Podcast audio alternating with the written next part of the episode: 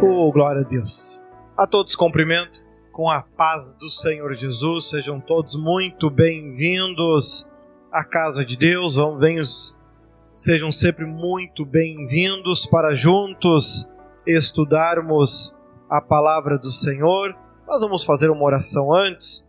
Fechamos os olhos, oramos, falamos com Deus. Senhor Deus, amado Pai, muito obrigado pela oportunidade, pela graça que nos concede de podermos ouvir a tua palavra, ouvir os seus mandamentos. Guia-nos com teu espírito, com teu poder e com tua graça. Renova-nos na paz, o amor, na glória, que possamos crescer e desenvolver e nos, nos aproximar cada vez mais de ti. Somos gratos a ti por tudo e entregamos nossa vida nas tuas mãos para sermos em ti mais do que vencedores, para a glória do Pai, do Filho e do Espírito Santo de Deus. Amém? Graças ao bom Deus. Abra lá no livro de Atos, capítulo 9, livro de Atos, capítulo 9 e versículo 19. Atos 9, 19. Vai estar aparecendo aí no telão para vocês também. Vamos dar continuidade ao longo desta sétima temporada da série Atitudes. Nós estamos vendo todos os textos que falam sobre o apóstolo Paulo. Né? Todos os textos que falam sobre o apóstolo Paulo. E na oitava e última temporada, nós vamos ver todos os textos de Atos que falam sobre o apóstolo Pedro. E assim a gente vai entender melhor a história dos dois principais apóstolos né, do Novo Testamento livro de Atos, capítulo 9, versículo 19, que assim nos diz. Vou ler os primeiros versículos, depois pouco a pouco a gente vai avançando. Olha só. Atos 9, 19. E tendo comido, ficou confortado. E esteve Saulo alguns dias com os discípulos que estavam em Damasco. E logo nas sinagogas pregava Cristo, que este é o Filho de Deus e todos os que o ouviam estavam atônicos e diziam: Não é este o que em Jerusalém perseguia os que invocavam este nome, e para isso veio aqui para os levar presos aos principais dos sacerdotes? Saulo, porém, se esforçava muito mais e confundia os judeus que habitavam em Damasco, provando que, que aquele era o Cristo. Amém? Os irmãos podem sentar. Glória a Deus. Olha só então. Então aqui nós vamos estar vendo os versículos do 19 até o 31. Porque do 32 em diante ele vai estar contando alguns acontecimentos que aconteceram com Pedro e a gente, como disse, vai ver lá na oitava temporada depois. Então aqui Saulo recém se converteu, veio o servo de Deus, Ananias, orou por ele Saulo voltou a enxergar, voltou a ver, né? Depois de ter jejuado três dias, então ele comeu, bebeu, se alimentou direitinho, já estava se sentindo bem, e ele começou a se esforçar para pregar a palavra de Deus. Aonde antes ele perseguia, agora ele passou a pregar e a falar de Jesus começou a dar os seus primeiros passos. Vale lembrar que o apóstolo Paulo, né, ele tinha um conhecimento muito grande das escrituras, ele falava mais de uma língua, por isso que Pedro ficou depois posteriormente ficou pregando apenas entre os judeus e Paulo foi pregar entre os gregos, né? E todos os demais povos que ele teve alcance. Então, Paulo alcançou os gentios com a palavra de Deus e o apóstolo Pedro ficou pregando entre os judeus. Tiveram ministério completamente ah, distintos em regiões diferentes, mesmo que em algum momento eles tiveram encontros, mesmo que curtos, como ali em, em Gálatas 2, se a memória não me engana, onde Paulo, inclusive, exorta Pedro por estar agindo de uma forma errada e não aquela que Cristo havia ensinado, como a gente já viu em temporadas anteriores. Agora o apóstolo Paulo ele começa efetivamente com o seu trabalho, ele começa efetivamente com o seu ministério. Então ele começa evangelizando, olha aqui os versículos Versículo 19: Então, depois de comer, recuperou as forças. Saulo passou vários dias com os discípulos em Damasco. Então, ali ele tirou esses dias, depois de se alimentar bem, ele passou então a aprender, a ouvir, a conhecer mais as histórias de Cristo, como se ele estivesse lendo os evangelhos, Mateus, Marcos, Lucas, João. Né? Então ele começou a ouvir dos discípulos milagres, as histórias, os fatos. Ele passou a estudar isso para que ele pudesse compreender a fundo e assim ele pudesse então defender a Cristo, tendo amplo conhecimento de causa. Porque por, por vezes as pessoas querem defender a Cristo, mas não têm vontade de ler a Bíblia. Se tu não conhece a Bíblia, como é que você vai defender a Cristo? Se você não conhece a Bíblia, se você não conhece os seus mandamentos, as suas instruções, os seus ensinamentos, como é que você quer de fato ter um relacionamento com Deus? Porque quando a gente tem o nosso conhecimento pessoal, aplica a nossa vontade, a gente vai tentar se relacionar com Deus da forma que a gente acha que é a certa. Só que a gente já viu em muitos momentos que não é desta forma que se adora a Deus, né? Não é cada um buscar do seu jeito. Isso não é conversão. Isso é apenas prática religiosa, né? A Bíblia defende que a gente venha se converter, ou seja, deixar a nossa maneira de viver de lado, nossa maneira de pensar de lado e passar a viver da forma que Deus deseja, da forma que a Bíblia ensina, da forma que Ele espera que nós venhamos viver e nos relacionar com Ele. E aí ele conta este comecinho dos primeiros passos, do 20 ao 22, olha ali. Logo começou a pregar nas sinagogas que Jesus é o Filho de Deus. 21. Todos os que o ouviam ficavam perplexos e perguntavam: não é ele o homem que procurava destruir em Jerusalém aqueles que invocavam este nome? E não veio para cá juntamente para levá-los presos aos chefes dos sacerdotes? Todavia, Saulo se fortalecia cada vez mais e confundia os judeus que viviam em Damasco, demonstrando que Jesus é o Cristo. Então aqui então o apóstolo Paulo, ainda que chamado como Saulo, ele falando de Deus, ele anunciando a Cristo, anunciando, defendendo, Jesus é o Filho de Deus, ele é o Messias que haveria de vir, e aí ele tinha condições de defender muito mais profundamente, já devido ao amplo conhecimento que ele tinha. Ele poderia citar, por exemplo, Isaías, e descrever toda a forma como ele seria crucificado, como ele iria padecer, que ele seria ah, crucificado entre ladrões, como de fato aconteceu, que ele seria enterrado no túmulo de ricos, como de fato aconteceu, e assim por diante. Ele poderia fazer essas comparações e demonstrar que aquilo que as profecias lá de Isaías e de muitos outros profetas descreviam, de fato aconteceu. Vezes mais simples, como se não engano é Davi, que cita que nenhum dos seus ossos seria quebrado. Geralmente, toda pessoa crucificada, quando tiravam da cruz, tinham as suas pernas quebradas para comprovar que realmente estava morto. E com Cristo isso não aconteceu, foi cortado o seu lado com uma lança. Ou seja, poderia, poderia descrever das mais simples profecias né, a respeito do que haveria de acontecer com o Messias, já que ele tinha um grande conhecimento disso. Né? E ele começa a pregar, ele começa a defender, porém levanta muito medo entre os crentes da época. Porque mesmo eles, te, eles ainda tendo o primeiro contato com o Espírito Santo, né? como aconteceu lá em Atos 2, aonde Pedro, ao fazer um trabalho, uma linda mensagem, 4 mil pessoas, se não me engano, que se convertem, e ali se manifesta no dia do Pentecoste, né?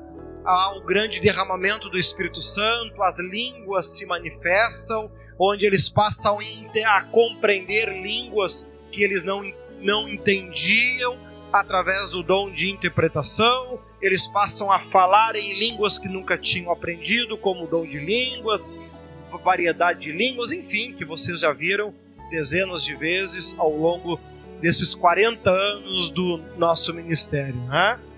Mas então aqui o apóstolo Paulo ele começa a evangelizar e a pregar, porém o povo mesmo tendo os primeiros passos com relação ao Espírito Santo, não tinham ainda desenvolvido entre as suas igrejas este trabalho. Então, quando eles olhavam para Saulo, eles ainda não tinham, por exemplo, o dom de visão ou um dom de revelação para que Deus lhes dissesse: não, realmente este é um homem de Deus. Ainda eram poucos que tinham isso, como daqui a pouco vai Deus vai usar um para começar a abrir essas portas. Então o povo tinha medo, opa, esse até onde prendia todo mundo, agora tá pregando para nós. Não, não, não, não. Ele tá inventando essas histórias que é para levar a gente tudo preso. Ficavam com medo disso, né? Então o cristão ficava com medo. Então Paulo ele pregava para quem? Lá pros, pros, pros demais que não eram crentes, né? Pregava ali para os judeus, que não eram pessoas que eram seguidores de Cristo, né? Então Paulo ele começou o seu ministério já entre aqueles que não eram seguidores de Cristo, mais ou menos quando o bispo José quando foi fundar este ministério há 40 anos atrás, lá há 43 anos atrás, quando Deus falou com ele, tanto o Pai, o Filho e o Espírito Santo, usando três profetas, falaram para ele, determinaram que ele assim tinha que fazer fundar este ministério e ainda determinaram que ele fosse fundar esta igreja lá em Bento Gonçalves e não aqui, aonde ele conhecia muita gente, tinha seis terrenos na Matias já naquele tempo, podia construir a igreja do tamanho que quisesse, não, Deus mandou ele lá para Bento Gonçalves, onde não tinha nada, para começar tudo do zero, né? Aqui o apóstolo Paulo também, ele começa o seu trabalho, o seu ministério em, em um povo extremamente difícil que até ontem ajudavam ele a aprender. E agora ele prega para esses que lhe ajudavam que Jesus realmente é o Messias. Né? Então, os soldados que o acompanhavam para aprender, agora eram os seus ouvintes, era para quem ele pregava, era para quem ele estava evangelizando. Tu veja uma mudança drástica como essa em questão de três dias. Né? Uma mudança como essa, tu imagina a cabeça das pessoas, a cabeça dos soldados que lhe ajudavam a aprender, dos, dos judeus que re recebiam estas prisões, as autoridades religiosas, uma mudança drástica. Um que antes estava do nosso lado ajudando a combater essa gente, agora se tornou pastor dele, está pregando e defendendo. E ele, a, e Saulo, com com ainda mais determinação, né? cada vez mais confundia, e ali ele se esforçava muito mais, né? E perseguia, invocava o seu nome para levar os presos sacerdotes. Saulo, porém, se esforçava muito mais e confundia, ou seja, antes ele tinha um empenho para fazer o mal, para prender essas pessoas. Agora, na hora de pregar, o seu esforço era muito maior. Ele estava com isso aplicando o próprio conhecimento, porque a lei ela prevê que quando a gente se arrepende de alguma coisa do mal que a gente fez, né, para que a gente se arrependa, a gente não, não tem que só chegar, desculpa, pronta, resolvido e ponto final, não. Isso não é pedido de perdão mediante a palavra de Deus. Se eu tenho alguma contenda com o irmão, eu vou ter com ele. Ah, a Chalene me falou um negócio que eu não gostei, eu vou lá conversar com ela e a gente se acerta no ponto final. Agora, se eu fiz alguma coisa de errado para ela, como é, como é que eu faço para me consertar? Eu vou e peço perdão e pronto. Não, não é isso que a Bíblia diz. A Bíblia diz que o bem que eu vou fazer a ela, então, deve ser no mínimo 20% superior ao mal que eu causei a ela.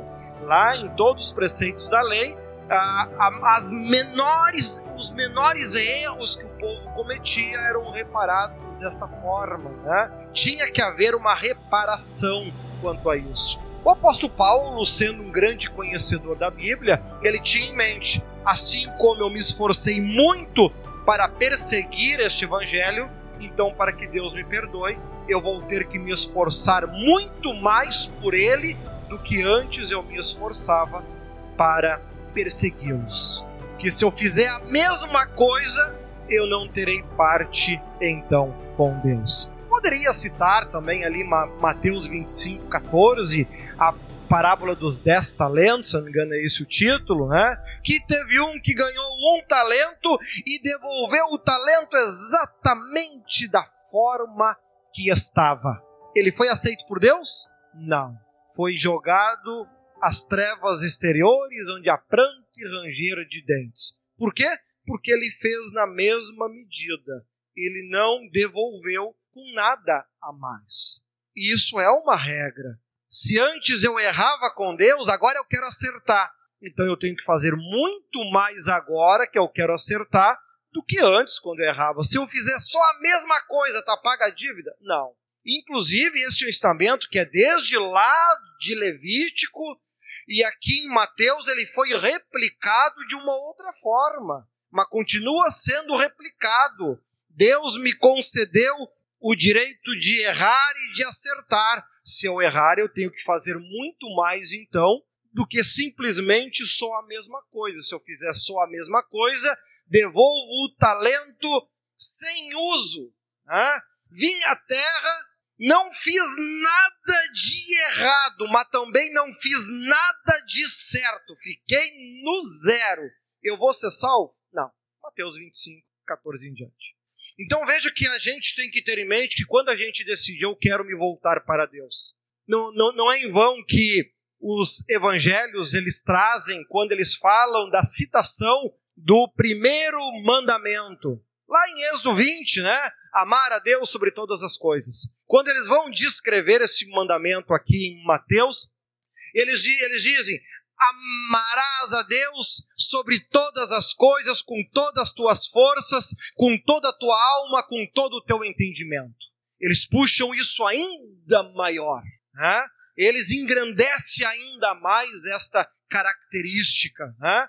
E aqui o apóstolo Paulo, sabendo disso, então, eu vou servir a Deus. Bom, então eu tenho que fazer agora mais do que eu fazia antes. E é o que o texto descreve no versículo 22, se esforçava muito mais. Então tem em mente isso. Tu quer servir a Deus? A gente coloca esta questão: quem quer servir a Deus? Mas sabe que isso fica meio que sem sentido? Porque tá aí Tá, mas eu tenho o direito de não servir a Deus. Sim, você tem o direito de servir a Deus e morar no céu, de não servir a Deus e morar no inferno. Mas você, você como um ser humano, você cogita a possibilidade de, de ir para o inferno um dia? Isso nem deveria ser uma possibilidade, já que a salvação é gratuita, tu não paga nada por isso. Tu tem a possibilidade de ir morar com Deus, não paga nada por isso e vai rejeitar apenas para viver os desejos do teu coração. Não faz sentido isso. Então, nós devemos individualmente colocar que servir a Deus não é uma escolha, é um dever nosso. É uma obrigação, assim como comer. Ah, eu vou. Eu, ah, a partir de hoje eu não vou mais comer. Estou decidido e na minha vida quem manda sou eu. Amém? E isso vai trazer o que para tua vida? Doença e morte. Assim como quando você escolhe, eu não quero servir a Deus, você está trazendo doença e morte para a tua vida, pois o salário do pecado é a morte. Ah, mas e se eu não fizer mal nenhum? Diz a Bíblia em Romanos que aquele que sabe fazer o bem e não faz já comete pecado. Se tu sabe fazer o que é certo, tu não faz, simplesmente por não fazer, tu já está cometendo um pecado. Ou seja, tu está acumulando coisas ruins lá no teu livro da vida, não fazendo nada. Né? Então, por isso que Mateus alerta com relação a isso. Então, aqui esse versículo 22 é lindo, justamente porque ele trabalha muito esses aspectos. Olha lá o versículo 23. Decorridos muitos dias, os judeus de decidiram de comum acordo matá-lo. Irmão, todo mundo, o natural no mundo, sempre vai ser ir contra você. Porque ir contra é fácil. Falar mal de você, muito fácil. O difícil é fazer o que tu faz. Agora, falar mal não precisa nem levantar do sofá, é só pegar o Facebook e fazer um comentário. Hã? Criticar, muito fácil. Matar, só dá um tiro, faz voltar a vida, cura uma pessoa doente. E já não é simples. Então tudo que tu vai fazer pro diabo é muito fácil, muito simples, qualquer um faz. Tudo que tu vai fazer para Deus dá trabalho, é difícil, leva tempo, tem que ter esforço, tem que realmente querer fazer, senão tu acaba desistindo no caminho. O apóstolo Paulo, antes para perseguir, era pegar a carta e sair fazendo. Para pregar, tinha que se esforçar muito. O cara tá nos primeiras, nas primeiras pregações. Vocês que pregam, ou quem sabe você de casa que está, que está assistindo, que começou a pregar a palavra de Deus, né? seja para os seus amigos, para os vizinhos, seja através do Facebook, num videozinho que você gravou, ou até mesmo aí na sua igreja, está começando a pregar. Né? Começou a fazer um trabalho aí na igreja, como professora da escolinha dominical, né? como diaconisa lá na portaria, como porteiro, e aí tu começa a fazer o trabalho e aí já sai comentários negativos sobre o trabalho que você está fazendo. Olha lá, nem sabe fazer. Se é para fazer assim que nem faça. Hã? Por quê? Porque falar mal é parte do diabo. Isso qualquer um faz, é muito simples. Agora, quando isso acontecer, você pode ficar feliz. Porque de você só estão falando mal. Só é bobagem. O apóstolo Paulo mal começou a pregar, já queriam matar o homem. Já estava sendo ameaçado de morte. Irmão, tu quer trocar de, de lugar com o apóstolo Paulo? Ele fica com as críticas e tu fica com a morte? Que tal? Hã? Veja que às vezes o crente se entristece, ah, estão falando mal de mim. Então troca de lugar com o apóstolo Paulo fica com as ameaças de morte, então, se é mais fácil. Né? Ou seja, então não dá bola quando falarem mal de você, criticarem um trabalho que você está fazendo. Ah, mas eu comecei agora que eu me levantei para começar a palavra, a pregar a palavra de Deus, estão falando que as minhas mensagens são horríveis. Irmão, conselhos de quem já faz isso há alguns anos. Quando eu comecei a pregar, as minhas mensagens não eram ruins, eram péssimas. As pessoas literalmente dormiam no banco. Agora, eu tinha que começar de algum lugar. Ninguém nasce sabendo. E eu fui aprendendo a pregar pouco a pouco e dei uma melhorada, creio. E isso é algo gradativo. É pouco a pouco vai acontecendo assim. Qualquer trabalho que você for começar a fazer na igreja ou fazer para Deus, no começo há um normal é ele ser ou ruim ou muito ruim. Isso é o normal. Lembra da primeira panela de arroz que você fez? Primeiro bolo que você fez? Hã? Na maioria ficou ruim. Parou de comer por causa disso? Fez mais duas, mais três, mais quatro. Muitas vezes lá pela quinta, sexta tentativa já sai melhorzinho tem uns que desistem porque faz 50 e não acerta, não nasceu uma coisa. Né? Mas pelo menos tentou né? e tem um, um norte do que deve fazer. O apóstolo Paulo então começou a pregar, estava poucos dias pregando, bem pouco tempo, né? Não era muita coisa, aqui até fala, e tendo passado muitos dias, mas não é anos, né? Põe aí seis meses que ele está pregando, né? Já dá aí 180 e tantos dias e já estava sendo ameaçado de morte. Né? Se ninguém te ameaçou de morte porque você fez uma panela de arroz, se ninguém te ameaçou de morte porque tu fez um bolo ruim, se ninguém te ameaçou de morte porque você pregou, porque você compartilhou um versículo da Bíblia, se só falaram mal, agradece a Deus e faz mais 500 que é para dar sumo. Né? Sabe que eu acho que às vezes na, na vida de muitas pessoas a gente vem para fazer a diferença. Elas vão passar a vida ocupadas graças a nós. Elas vão falar mal de nós. Nós somos a alegria do dia delas. Elas levantam falando mal de nós e vão deitar falando mal. Né? Oh, glória a Deus. Deus te abençoe. Só não esquece de marcar e arroba Bispo Leandro Leão. Né? Pode falar mal à vontade, não tem problema. Então é importante que a gente tenha em mente isso, né? Porque senão a gente fica se fazendo de tadinho, de coitadinho, e não entende Deus olhando lá de cima, mas tu tá reclamando de quê? Paulo mal começou a pregar, já estava sendo ameaçado de morte. De ti só estão falando mal, e os que estão falando mal de ti muitas vezes não valem uma cuíca. Hã? Poxa vida, né? Nossa, o irmão falou mal de mim. Tá, mas quem é o irmão? Ah, sei lá, é alguém que me acompanha na internet. Irmão, meu Deus do céu, né? Não seja tão emotivo assim, não seja tão sentimental assim, senão o mundo vai te trucidar. Né? Não, não, não deixa o diabo tirar sarro contigo assim, né? Se for um doutor, alguém com alto nível de estudo que está falando mal, às vezes é especialista na área que você trabalha, opa, são conselhos, quem sabe, a ser levado para a vida. Mas agora muitas vezes é um chinelão que nem sabe fazer uma panela de arroz. Ai, que arroz ruim! Sabe fazer melhor? Não! Poxa vida, né? Então, cuidado, né? A gente vive um tempo onde tem pessoas que entram em depressão por causa de comentários. Eu disse, irmão, arruma mais coisa para fazer, né?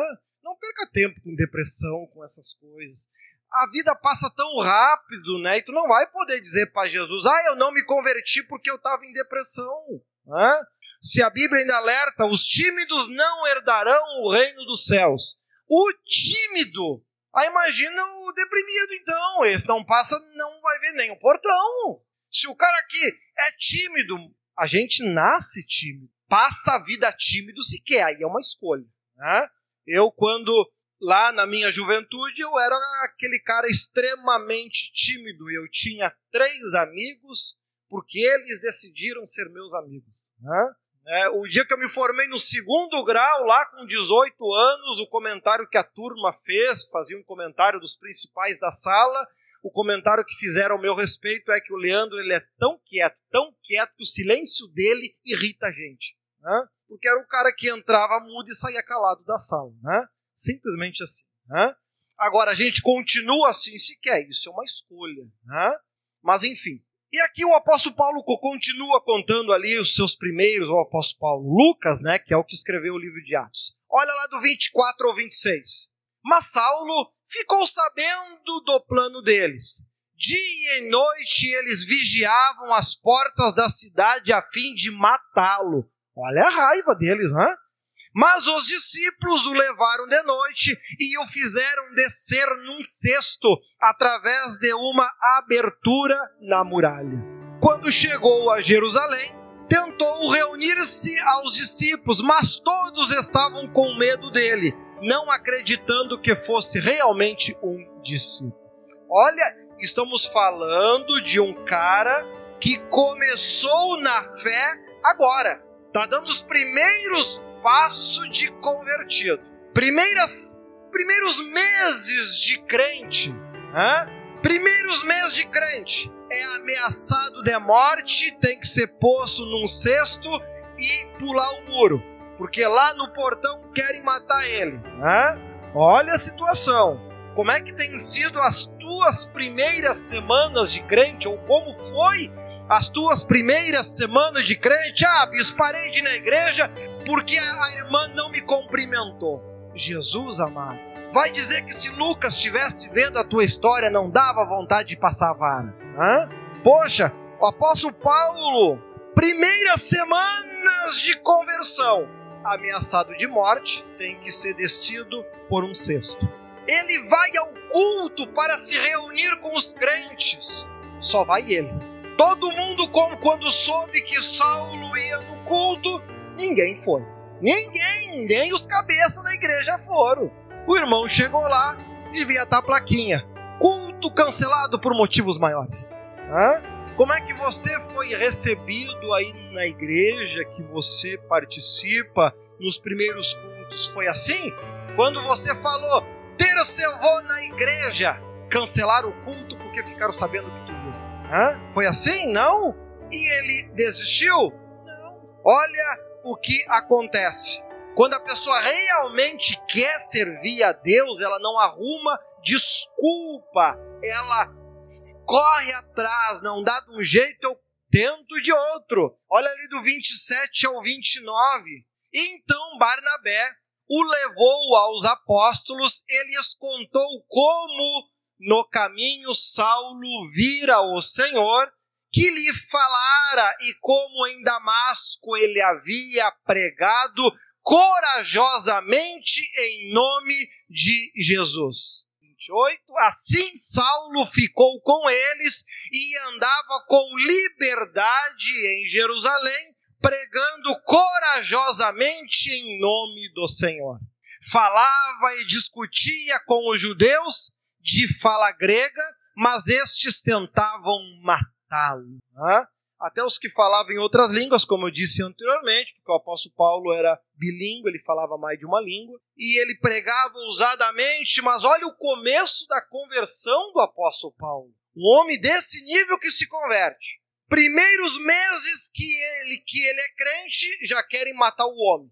Ele tem que dar no pé e fugir. Quando ele anuncia, terça-feira eu vou estar lá no culto, não vai ninguém, culto cancelado. Por quê? Porque ele disse que ia. Tem que falar com um conhecido que conhecia a sua história, no caso aqui Barnabé, que se a memória não me engana foi um dos companheiros de pregação de Paulo por um tempo depois, inclusive. Barnabé que tem que fazer a ponte, né? leva ele até os apóstolos, que lá nas, nas outras cartas ele descreve que ele passou pouco tempo, uns 15 dias mais ou menos, com os apóstolos, né? para que os apóstolos pudessem falar: ó, oh, se converteu mesmo, viu? Tá com nós mesmo. Aí quando o povo viu os apóstolos falando: ah, não, não, é crente, é, é crente mesmo. Aí ele já podia pregar à vontade, com mais liberdade. Mas olha como é que foi o começo da conversão do apóstolo Paulo.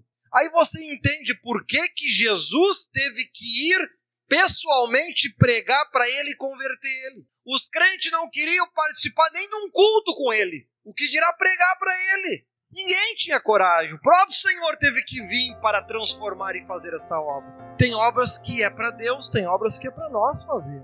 Hã? Então vemos que, mesmo ele dando os primeiros passos, o apóstolo Paulo, um dos maiores evangelistas do Novo Testamento, ele não teve vida fácil. Então guarda bem isso, você que está dando os primeiros passos no Evangelho, que espera, nossa, vão atirar tapete vermelho para mim caminhar por cima porque eu decidi aceitar Jesus. Irmão, não espera isso. Claro que você não vai enfrentar o que o apóstolo Paulo enfrentou. Agora também não espera a perfeição, que todo mundo vai te elogiar, que todo mundo vai te encher de beijo, de abraço e vai te tratar como um santo irmão.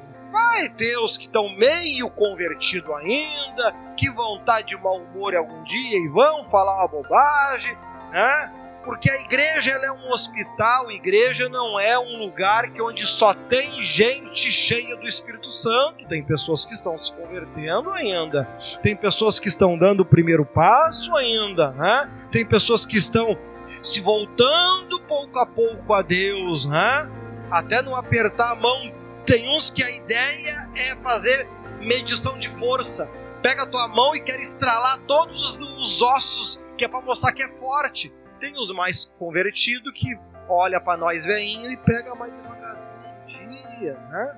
Ou seja, tem de todos os tipos. Ou seja, desde coisas simples que eu estou dando aqui como exemplo, né? Mas então muitas coisas daqui a pouco vão acontecer que não é daquilo que você espera. Daqui a pouco você acha, ah, eu acho que tinha que ser diferente. E talvez de fato tenha que ser, mas as pessoas ainda estão aprendendo, ainda estão se convertendo. Pedro andou três, três anos ao lado de Jesus, o melhor dos pastores, e, e foi se converter décadas bem ainda depois, né? Onde o apóstolo Paulo, 18 anos depois, ainda estava chamando a atenção dele. Não é fácil, tem defeitos que a gente tem que são mais difíceis. O Espírito Santo vai levar mais tempo. Por isso que a gente não tem pressa de morrer, né? Por isso que tu não te converte num dia e morre no outro. Não. Deus quer que tu viva muito tempo aí. Eu digo, Jesus, abençoe que eu viva uns 150 anos. Até lá eu me converto bem. Né? Ajuda nós, né? Deus pode, claro que pode fazer, né?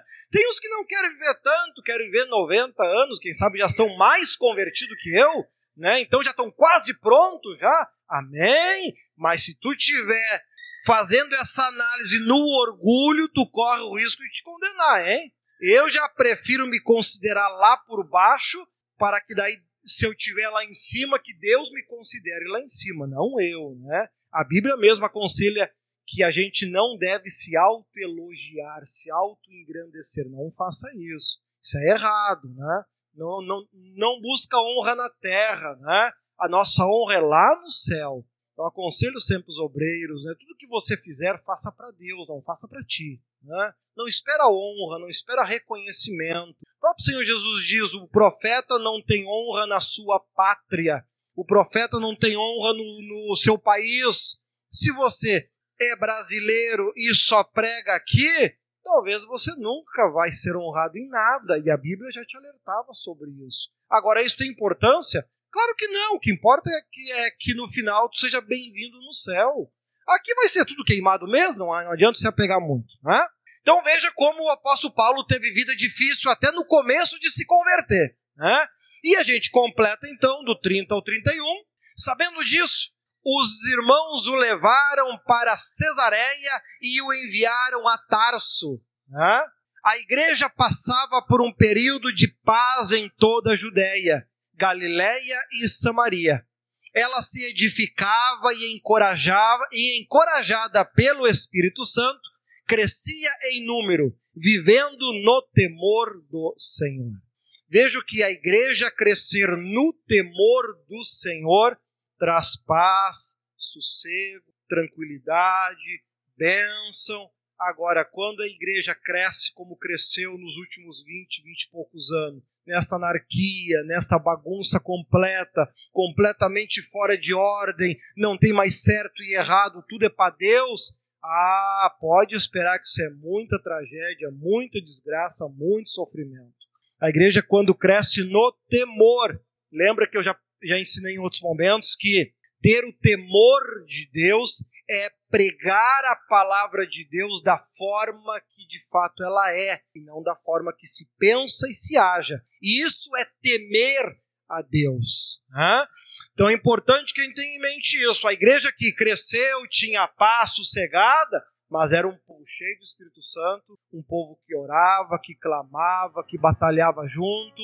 E a gente já viu o quanto o povo, inclusive, ajudou o apóstolo Paulo, né? principalmente de Gálatas em diante, e no, no povo de Corinto ele teve muita dificuldade, muita luta, um povo muito difícil, teimoso de se converter, mas já de Gálatas em diante, aí ele já pegou povos com pensamento diferente, com, com um coração muito mais firme em Deus, e aí conseguiu se desenvolver muito, ao ponto de lá no final do seu ministério ele falar que tinha tudo em abundância, que nada ele tinha falta, porque as, as igrejas supriam as suas necessidades muito além do que ele precisava. Né? Mas veja que a, o apóstolo Paulo enfrentou dificuldade até quando se converteu. Não foi fácil, né? Até entre o povo que dizia eu acredito em Deus, ele encontrou dificuldades. Então, não desanima, Pega o exemplo aqui de Paulo e siga firme, não olha para a esquerda, para a direita, olha para Deus. Siga firme, Deus te ama, Deus quer te fazer feliz. Amém? Muito obrigado por ouvir mais este podcast. Se ainda não é inscrito no meu canal no YouTube, acessa Bispo Leandro Leão, te inscreva, curta e que Deus te abençoe.